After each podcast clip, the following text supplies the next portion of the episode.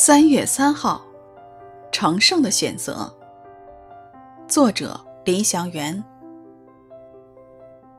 你们既做顺命的儿女，就不要效法从前蒙昧无知的时候那放纵私欲的样子。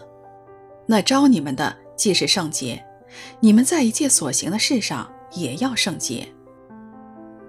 彼得前书一章十四到十五节。犯罪行为是怎样构成的呢？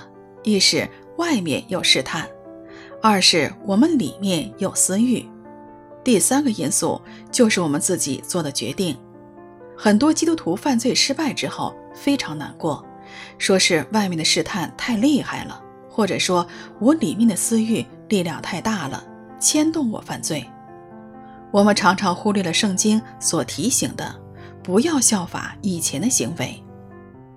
基督徒有责任做正确的选择。诗篇说：“不从恶人的计谋，不占罪人的道路，不做亵慢人的座位。”这里的“不从”“不占”“不做”，是我们应尽的责任。我们有一个误解，常说我没有办法，其实这是撒旦的声音。基督徒要做选择。